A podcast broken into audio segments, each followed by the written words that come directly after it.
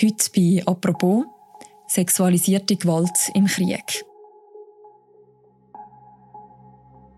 Wo Krieg herrscht, dort kommt es oft zu Vergewaltigungen und sexuellen Übergriffen. Zum Teil systematisch als Kriegsmittel. Welche Spuren das in ganzen Gesellschaften hinterlässt und warum Betroffene juristisch einen schweren Stand haben, über das Thema reden wir in der heutigen Folge von «Apropos». Und an dieser Stelle ein Hinweis, es werden auch konkrete Schilderungen von sexueller Gewalt in dieser Folge vorkommen. Mein Name ist Mirja Gabatuller und bei mir im Studio, um über das Thema zu reden, ist Alexandra Hildmann. Sie ist Gesellschaftsredaktorin bei Tamedia und hat sich mit sexueller Gewalt im aktuellen Krieg in der Ukraine, aber vor allem auch in den Kriegen der letzten Jahrzehnte beschäftigt. Hallo Alexandra. Hallo Mirja.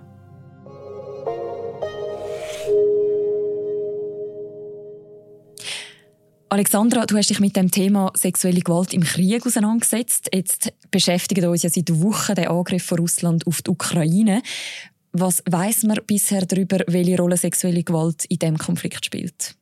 Sie spielt eine Rolle, also die Vergewaltigungen und die sexuelle Gewalt die findet statt und es ist äh, äußerst grausam. Es gibt Aussagen von Frauen, Mädchen, Männern, auch Buben, die von russischen Soldaten vergewaltigt worden sind und die Überlebenden, das sind alles Zivilistinnen und Zivilisten eigentlich in den allermeisten Fällen. Man weiß auch, dass viele öffentliche Vergewaltigungen stattgefunden haben, also dass diesen Soldaten mhm. offenbar wichtig ist, dass das vor Familienmitgliedern zum Beispiel passiert oder irgendwo, wo man sieht, was sie machen. Das kann sein Wohnungen, Häuser, in Keller, wo Leute Schutz gesucht haben eigentlich. Man weiß auch, dass die Soldaten zum Teil ähm, Drogen, Viagra und Kondom dabei haben. Also man weiß, dass das eine Absicht eigentlich dahinter ist. Und das Narrativ ist recht grausam in dem Sinn, weil die russischen Soldaten offenbar gesagt haben, wir vergewaltigen euch so lange, bis ihr mit euren Männern kein Kind mehr haben wollt. Und das zeigt eigentlich so den ganzen zerstörerischen Charakter, wo, wo die Verbrechen können haben Also es kommt irgendwie ein Bericht nach dem anderen raus. Kann man dem sagen, das ist tatsächlich ein, ein Teil von der Taktik? So weit hat die Expertin, mit der ich geredet habe, Anne-Kathrin Kräft von der Universität Oslo nicht gehen. Sie hat gesagt, es gibt Hinweise auf das, es gibt Elemente, wo das bestärken. Aber um das einfach pauschal zu sagen, ja, das ist total systematisch und angeordnet, so weit würde sie im Moment noch nicht gehen. Es ist halt auch so, dass das sehr schwierig zu dokumentieren ist. Die Dunkelziffer ist riesig bei diesen Fällen immer und man weiß auch schon jetzt, es werden niemals alle Fälle aufgeklärt und es ist auch nicht sicher, ob man nachweisen kann, ob es jemals irgendeinen Befehl gegeben hat, weil meistens ist das eben das Opportunistische, was mhm. da reinspielt in Krieg. Du hast jetzt gerade angesprochen, dass es immer eine Abwägung ist, was systematisch ist und was opportunistisch passiert an sexueller Gewalt. Kann man grundsätzlich etwas darüber sagen, wie oft systematisch sexuelle Gewalt in Krieg als Taktik vorkommt? Das ist generell sehr schwierig. Also eben, wie gesagt, die Expertin, die ich gefragt habe, die sagt ganz explizit, es gibt beides. Und es gibt zum Beispiel Kriege wie der in Ruanda oder in Bosnien-Herzegowina, was völlig klar ist und auch beleidigt und dokumentiert, dass das äußerst systematisch stattgefunden hat. In vielen Fällen aber sagt sie, das weiß man aus der Forschung, ist es opportunistisch, also wirklich aus der Möglichkeit heraus, die halt entsteht, in einem Krieg, wo man als rechtsfreien Raum wahrnimmt, also die Täter, wie sie oft auch wissen, dass sie straffrei bleiben werden und sie einfach stärker sind, weil sie eine Waffe haben. Und dann ist das so wie vielleicht nicht ausgesprochen, nicht angeordnet, aber es wird auch nicht verhindert. Und wo dann da genau die Grenze ist, ist nicht immer so eindeutig zu sagen. Und oft kann man die Befehle, auch wenn es sie vielleicht gegeben hätte, dann auch nicht nachweisen, was nicht heißen muss, dass es die per se nicht gegeben hat. Also das ist recht schwierig. Es ist glaube ich, einfach wichtig zu wissen, es gibt beides. Mhm. Auf den Fall Bosnien kommen wir später auch noch zu sprechen in diesem Podcast. Vielleicht, bevor wir jetzt noch vertieft in das Thema hineingehen, müssen wir überhaupt mal klären, was man eigentlich alles unter sexueller Gewalt versteht. Also das eine, das hast du ja schon gesagt, das sind Vergewaltigungen. Das ist die häufigste Form, die es gibt im Krieg. Weiter gibt es aber auch ganz viele andere Formen, zum Beispiel sexuelle Sklaverei, Zwangsprostitution, erzwungene Schwangerschaften und Sterilisationen, sexuelle mhm. Folter, auch erzwungene Nacktheit, Zwangsheirat und auch die Androhung von all diesen Formen von sexueller Gewalt. Und es ist wichtig, also alle Leute können von dem betroffen sein und ein weiterer Aspekt, der wichtig ist zu erwähnen, auch unter Vergewaltigung versteht man nicht einfach nur zum Beispiel eine Penetration mit direktem Körperkontakt. Also auf das können wir vielleicht auch noch später. Der Internationale Strafgerichtshof ICC hat das extra so definiert, dass eine Vergewaltigung auch ohne direkten Körperkontakt kann stattfinden. Mhm. Kann man etwas darüber sagen, von wem die Gewalt in der Regel ausgeht und wer betroffen ist?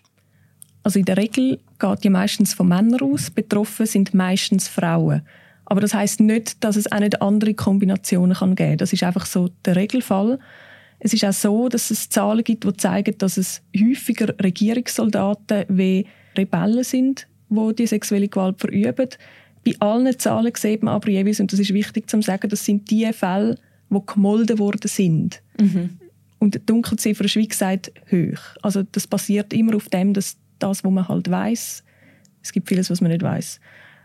Es ist ja so, dass je nach Tätergruppe die Leute auch verschiedene Formen von Gewalt ausüben zum Beispiel. Also Vergewaltigung ist bei Rebellen, bei Regierungssoldaten die häufigste Form. Dann ist es so, dass zum Beispiel Rebellen eher sexuelle Sklaverei und Zwangsehe anwenden und die Regierungssoldaten dann eher Folter zum Beispiel. Und was man auch weiß bei den Tätern, in dem sind begünstigt die Gewalt, wenn die Täter zwangsrekrutiert worden sind. Das sagen verschiedene Expertinnen und, und Forscherinnen, weil wenn man zusammen in einer Gruppe, wo es keine Regeln gibt und keine Moral, keine Normen, wenn man dann zusammen sexuelle Gewalt verübt, kann das wie auf eine ganz schlimme Art so ein Bonding-Mechanismus sein, also dass man das Gruppenzugehörigkeitsgefühl bekommt. Mhm.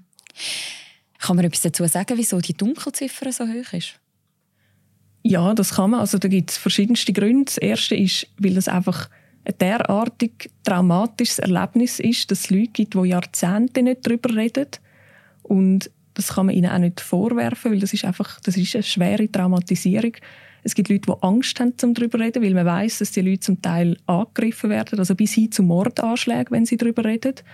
Ähm, sie werden auch eingeschüchtert, das weiß man aus verschiedensten Konflikten. Es ist auch schwierig, um die Daten zu dokumentieren. Das weiß man gerade auch aus der Ukraine, und zwar seit 2014, weil man schlicht keinen Zugang zu dem Gebiet hat, wo das passiert ist, weil es die Dokumente nicht gibt oder nicht mehr gibt, weil sich die Frontlinien verändert haben. Also da gibt es verschiedenste Gründe, die es schwierig machen, um die Daten zu dokumentieren. Und man dokumentiert ja auch noch etwas, was in einem Kriegsgebiet stattfindet. Also das ist nicht eine gut funktionierende Polizei und Bürokratie und, und gute Behörden. Das ist unter Umständen gibt es da keinen Strom, kein Wasser, keine Straße mehr dort an. Es gibt keine Telefonleitungen mehr, die funktionieren. Also da gibt es mhm. sehr viele Hindernisse. Wenn wir mal ein bisschen zurückgehen in die Geschichte. Es ist ja nicht das erste Mal jetzt im Zusammenhang mit dem Ukraine-Krieg, dass man von sexueller Gewalt als Kriegsmittel redet. Wo fängt denn das alles an? Also die frühesten Beschreibungen von dem, was ich gefunden habe in Büchern und in Papers, ist eigentlich die Antike gewesen. Also dass man schon bei den Griechen zum Beispiel von Frauen als Kriegsbeute geredet hat und das sehr, also das ist auch beschrieben und dokumentiert. Man weiß auch, dass es im Mittelalter die Kriegsvergewaltigungen gegeben hat. Es hat auch dann schon einen Strafkodex gegeben für das, ein Gewohnheitsrecht, das gesagt hat, für Vergewaltigung steht Todesstrafe und zwar per Galgen.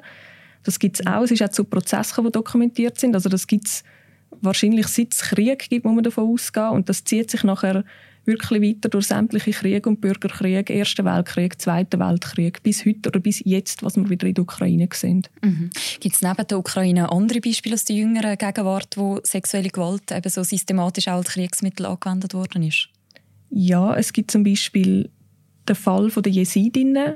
Die sind 2014 vom sogenannten Islamischen Staat überfallen worden im Nordirak und man hat sehr gezielt zuerst Männer abtransportiert und sehr viele von ihnen tötet und Frauen und Mädchen und auch Buben zum Teil, die hat man entführt und man hat sie versklavt und Frauen und Mädchen sind als Sexsklavinnen gehalten worden, als Zwangsehefrauen von diesen Kämpfern. Man hat sie mhm. verkauft, also wie auf dem Markt, zum Teil physisch angestellt, zum Teil auf einem Internetmarktplatz verkauft. Man geht davon aus, dass das ungefähr 7000 jesidische Frauen und Kinder sind, die entführt worden sind. Und die UNO spricht mittlerweile in dem Zusammenhang auch von einem Genozid. Und das ist bis heute so, dass viele von diesen Frauen in Flüchtlingslager sind mit ihren IS-Männern, Terroristen, die sie müssen heiraten weil die dort inhaftiert sind und Frauen mit ihnen. Die haben Kinder müssen gebären von diesen Männern. Und das ist ein riesiges Problem, weil die Familien wollen die Frauen zum Teil nicht mit diesen Kindern zurücknehmen. Das sind sehr konservative, sehr gläubige Gemeinschaften. Die Kinder, die es gibt, sind, werden als muslimische Kinder angeschaut und die Frau hat oft die Entscheidung, geht sie zurück zu ihrer Familie, ihre Gemeinschaft oder bleibt sie bei ihrem Kind. Und es hat auch für die Rückkehr der Frauen hat man wie Ritual entwickelt, dass man sie reinigen kann, wenn sie zurückkehren. Also das mhm. sind riesige Schwierigkeiten, vor denen die Gemeinschaft steht und die Frauen, die sind, man spricht in den einen Fall wirklich davon, gebrochen und die sind schwer traumatisiert, haben Angst vor, auch vor ihren Brüdern, vor ihren Vätern, vor sämtlichen Männern, die irgendwo könnten auftauchen mhm. Und diese Situation, die besteht bis heute. Also das ist jetzt aktuell. Mhm. Also das hat man eigentlich systematisch gemacht, auch um die christlichen Gemeinschaften zu zerstören? Ja, also es gibt sexuelle Gewalt gezielt gegen bestimmte ethnische Gruppen oder gegen Gruppierungen, die als solche wahrgenommen werden. Und dort sieht man zum Beispiel auch wieder, dass dort die Gewaltformen variieren. Also die, vor allem die Gruppierungen werden dann vergewaltigt. Und es sind auch die, die zu Abtrieb gezwungen werden, wenn sie mit einem Kind schwanger sind, wo eben nicht von der Vergewaltiger stammt, sondern von vorher. Weil das ist wie die Blutlinie, die man auslöschen will mit mhm. dem. Du hast jetzt schon gesagt, es kann darum gehen, dass man eine ethnische Gruppierung sozusagen zerstören. Aber kann man dann noch genereller sagen, wieso wird sexuelle Gewalt als Mittel benutzt? Woher kommt das? Also sexuelle Gewalt im Krieg wird genutzt, um bestimmte gesellschaftliche Gruppen vertreiben, kontrollieren, terrorisieren, verstören, einschüchtern, Gegner demoralisieren, auch Frauen direkt bestrafen, zum Beispiel wenn sie sich eben öffentlich engagieren gegen Gewalt. Es ist eine Machtdemonstration ganz klar. Es ist auch, es geht darum, zum Opfer und auch Angehörige erniedrigen. Es geht darum, zum den Männern zu zeigen, ihr könnt eure Frauen nicht beschützen. In den einen Fällen auch darum, dass sich nicht mal die Männer selber beschützen können.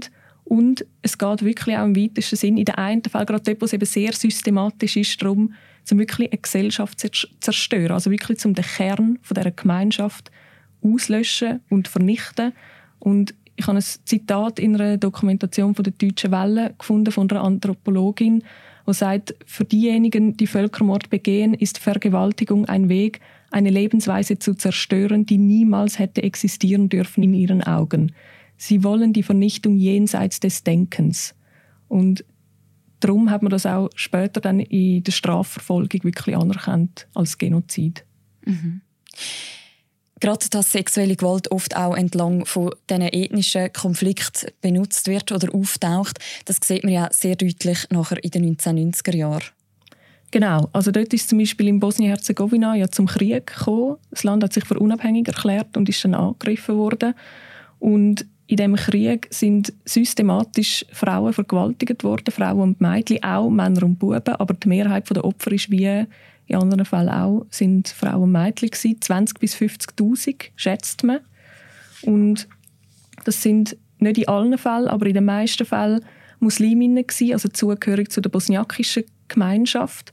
Und die meisten von den Tätern, wieder nicht alle, aber die meisten haben dann Gewalt gezielt gegen die Musliminnen verübt. Und zwar sind das christlich-orthodoxe Männer, gewesen, Serben, bosnische Serben oder serbische Männer von Truppen und paramilitärischen Einheiten. Es ist zu Rape, also Rape Camps sind errichtet worden. Das sind sogenannte wirklich Vergewaltigungslager. Es hat ungefähr 60 mhm. gegeben, geht man davon aus.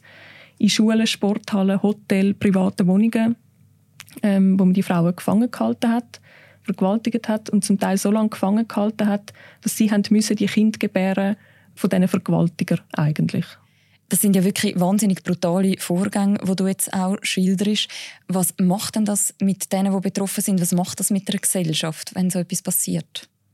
Es ist glaube ich, wichtig, das, was du sagst. Es sind einerseits die direkt Betroffenen, die leiden. Es ist aber auch die ganze Gesellschaft, die leidet. Also auch wenn die Betroffenen, es geht über das Leben der Betroffenen hinaus für die, die vergewaltigt worden sind oder sexuell gefoltert worden sind, angegriffen worden sind, bedeutet das oft Verletzungen, innere Verletzungen von diesen Übergriffen, Vernarbungen, Fischeln zum Beispiel, weiss man, dass das viele Betroffene haben, Verstümmelungen, Behinderungen, die das Leben lang bleiben. Es gibt äh, Leute, die nachher an Geschlechtskrankheiten erkranken. Es gibt schwerste Traumatisierungen und nachher Traumafolgeerkrankungen. viele ziehen sich zurück, sich sozial isolieren. Es ist auch so, dass die Gemeinschaften oft die Leute nachher stigmatisieren. Vergewaltigung ist ein Stigma. Die Leute werden diskriminiert, beschumpfen. Man sagt ihnen, sie sollen sich schämen, sie sind beschmutzt in dem Sinn. Viele Frauen, vor allem aus strukturellen Gründen, fallen gerade so noch zusätzlich in Armut, wie sie wie ausgestoßen werden. Es gibt auch, wie vorher schon erwähnt, Gewalt gegenüber Frauen, die dann etwas sagen zu dem Thema und wenn das Schweigen brechen.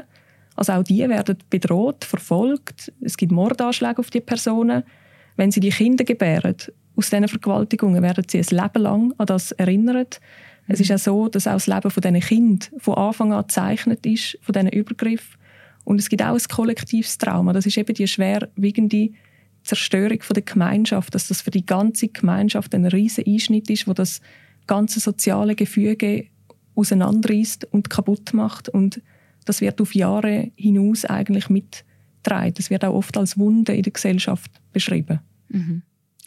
Jetzt ist ja ein Weg, wo man könnte sagen, man könnte so etwas wie Gerechtigkeit sozusagen herstellen, der juristische. Hat das im Fall jetzt vom Bosnienkrieg nachher rechtliche Folgen gehabt? Das hat rechtliche Folgen gehabt, und zwar historisch bahnbrechende in dem Sinn. Und wichtig war, dass man das UNO-Kriegsverbrechertribunal in Den Haag aufgesetzt hat, der ICTY, für die Verbrechen im ehemaligen Jugoslawien. Und das ist bereits während dem Krieg ist das Tribunal hat das angefangen zu arbeiten. Parallel dazu ist das Tribunal für Ruanda errichtet worden. Dort hat ebenfalls in den 90er Jahren Genozid stattgefunden und gerade das eine Urteil vom Ruanda-Tribunal ist nachher eigentlich maßgebend für sämtliche andere Kriegsverbrecherprozesse, die mit sexueller Gewalt in Verbindung gestanden sind. Es ist so das sind eigentlich die ersten beiden Tribunale in dieser Form seit nach dem Zweiten Weltkrieg, die in Nürnberg und in Tokio. Und das Tribunal für Ruanda ist darum so wichtig weil es erstmal ein internationales Gericht jemand verurteilt hat auf der Grundlage von sexueller Gewalt. Also es ist zum ersten Mal in der Geschichte vom Völkerstrafrecht dazu gekommen, dass Vergewaltigung explizit als Verbrechen gegen die Menschlichkeit abgeurteilt wurde ist eigentlich und eben auch als Völkermord anerkannt wurde ist, weil es gerade die zerstörerische systematische Absicht und Wirkung hat auf die Leute. Und das Ruanda-Tribunal war auch das erste, wo das erste Mal völkerstrafrechtlich Vergewaltigung tatbestandlich wirklich definiert hat. Und dass die Definition jetzt auch international anerkannt ist seit dort. Und das ist wiederum wichtig für die Prozesse, die nachher gefolgt sind für das ehemalige Jugoslawien, weil man sich dann immer wieder auf das Akajesu-Urteil beziehen konnte.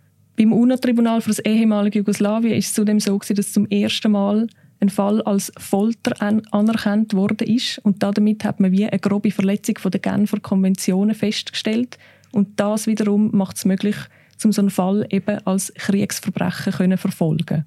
Also das ist wirklich sehr bahnbrechend für die internationale Strafverfolgung. Es sind dann insgesamt 70 Leute am ICTY wegen sexueller Gewalt angeklagt worden und über 30 Personen auch wirklich verurteilt worden wegen Kriegsverbrechen, weil sie sexuelle Gewalt begangen haben. Es hat dann auch noch nationale Gerichte gegeben, die weitere Leute verurteilt haben, über 100. Und ich habe gelesen, dass im Moment auch noch über 200 Fälle fällig sind bzw. pending, also warten darauf, um noch abgeschlossen werden. Mhm. Ich nehme mal, die Nummer, die du jetzt sagst, ist dann aber trotzdem nicht allzu hoch, wenn man vergleicht, wie lange der Krieg gedauert hat und eben wie brutal der zum Teil war. Das weiß man. Also das ist ein absolutes Bruchstück von diesen Verbrechen, die begangen worden sind im Vergleich zu dem, was verurteilt worden ist. Und das ist weltweit so. Das ist nicht nur in Bosnien so, das ist bei sämtlichen Kriegen so. Das weiß man. Das ist leider eine Tatsache in dem Sinn.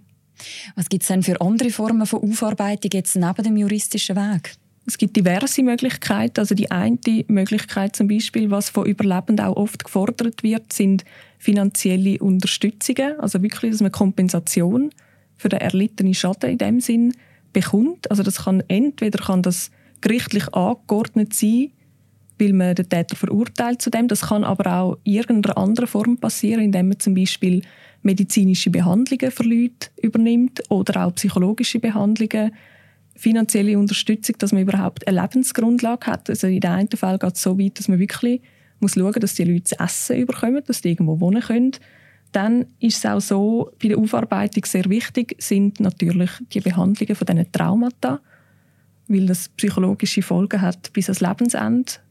Es geht auch darum, zum Beispiel, dass weitere Leute, die von dem betroffen sind, also ganze Familien, das können aufarbeiten, dass man auch mit den Männern schafft und ihnen erklärt, wieso dass ihre Frau nichts dafür hat, wieso dass sie einfach wirklich ein Opfer von dieser Gewalttat geworden ist und sich nicht schämen muss für das, dass man die Stigmatisierung probiert beheben. Es gibt äh, in Bosnien ganz äh, beeindruckende junge Frau, die so ein Child of War ist, also ein Kind aus einer Vergewaltigung und sie tritt öffentlich auf, sie macht Fotoausstellungen, Theaterstücke, um genau dem Stigma, wo auch sie darunter leidet, entgegenzuwirken. Das ist wie dann die nächste Generation. Es gibt Kunstprojekte, die gemacht werden, es gibt Proteste, die organisiert werden. Das ist sehr vielfältig und es ist, wie die Expertin Anne-Kathrin Kräft gesagt hat, auch so Sachen können wichtig sein zur kollektiven Heilung, dass man das Bewusstsein schafft in der Gesellschaft, dass man aus dem Schweigen rauskommt, auch wenn es dann kein Urteil gibt. Mhm. Das mag jetzt vielleicht angesichts von dem, was du gerade erzählt hast, äh, utopisch sein, aber du hast dich jetzt sehr stark mit dem Thema befasst. Was müsste in deinen Augen gegeben sein, damit es jetzt gar nicht erst zu so Kriegstaktiken kommt, die auf sexueller Gewalt aufbauen? Also diverse Expertinnen und Experten sind sich da relativ einig, und zwar, dass es einfach mehr Gleichstellung in der Gesellschaft braucht, weil die sexuelle Gewalt ist ja nicht erst im Krieg erfunden worden. Die hat es schon vorher gegeben und die ist basierend auf dem dann verübt worden in einem Kontext, wo man hat können.